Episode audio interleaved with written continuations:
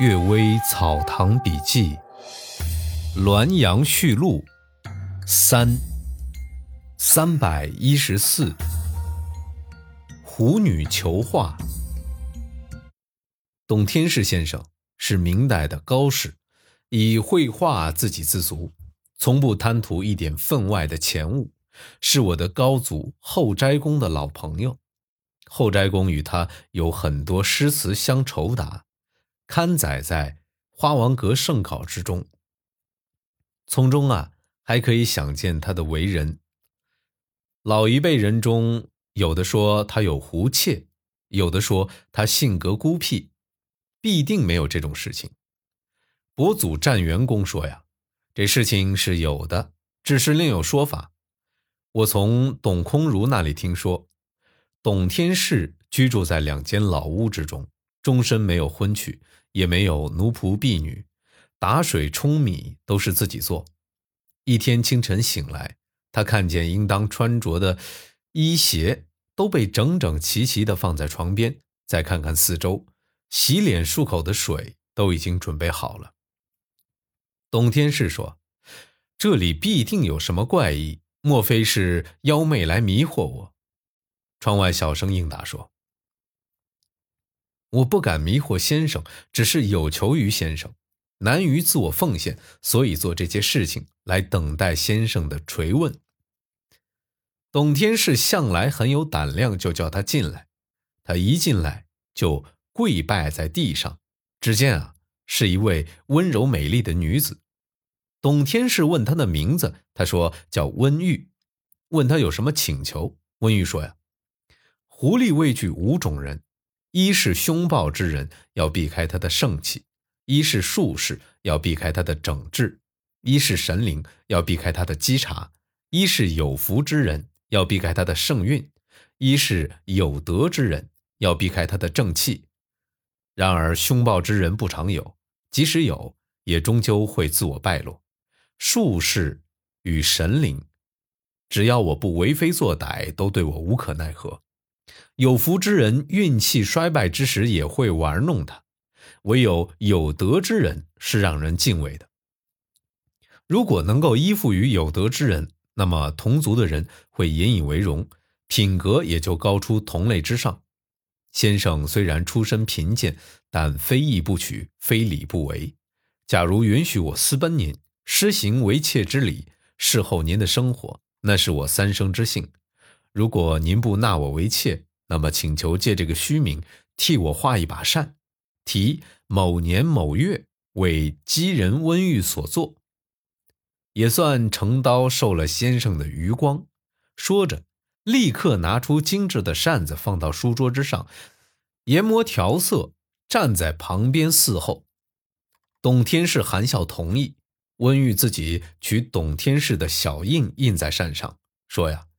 这是机人的事儿，不敢劳累先生了。于是啊，再三行礼而离去。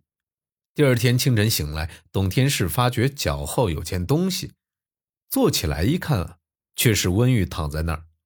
温玉笑着起床说：“我确实不敢以健体玷污先生，但是不同床一夜，不亲手操持侍妾的事物，那么机人两字终究是假托。”就第一副给董天士，事后他洗漱完毕，再三行礼说：“妾从此离去了，转眼就不见了，从此不再来。难道明末隐士身价最高，这个狐女也受到风气的影响吗？然而这个狐女襟怀洒脱，有王夫人谢道韫的超逸风度，难怪董天士不拒绝她了。第二个故事。书痴。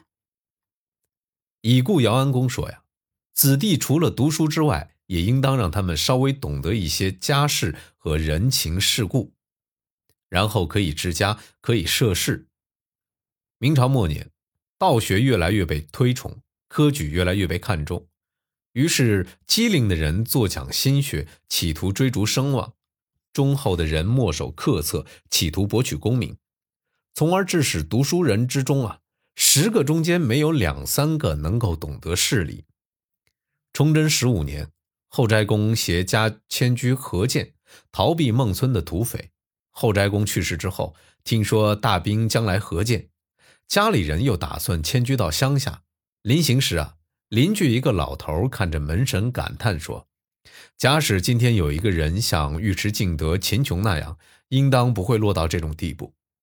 你的两个曾伯祖，一个叫景星，一个叫景臣，都是有名的秀才。”正在门外捆衣被，听他那样说，就与老头争辩道：“这是神徒玉垒的像，不是尉迟敬德、秦琼的像。”老头不服气，找出丘处机著的《西游记》作证。他们两个人认为民间通俗小说不足为据，又走进房间取出东方朔的《神异经》与老头争辩。当时啊，已近傍晚。寻找书籍过了一段时间，又反复争论过了一段时间，城门已经关上，因此出不了城。第二天将要出城之时，大兵已经将城包围，城被攻破，因而全家遇难。唯有你的曾祖光禄公、曾伯祖镇藩公及叔祖云台公活下来。死生之际，呼吸之间，形势万分危急，还考证古书的真伪。难道不是只晓得读书而不参与世事的缘故吗？姚安公的这种说法，我起初写作各种笔记时都不敢载入，因为涉及两位曾伯祖。现在再三考虑，做书痴还不是什么不好的事儿。古来大儒与此相似的也不止一人，因而啊，补写在这儿。感谢各位收听今天的《阅微草堂笔记》。祝各位早安、午安和晚安。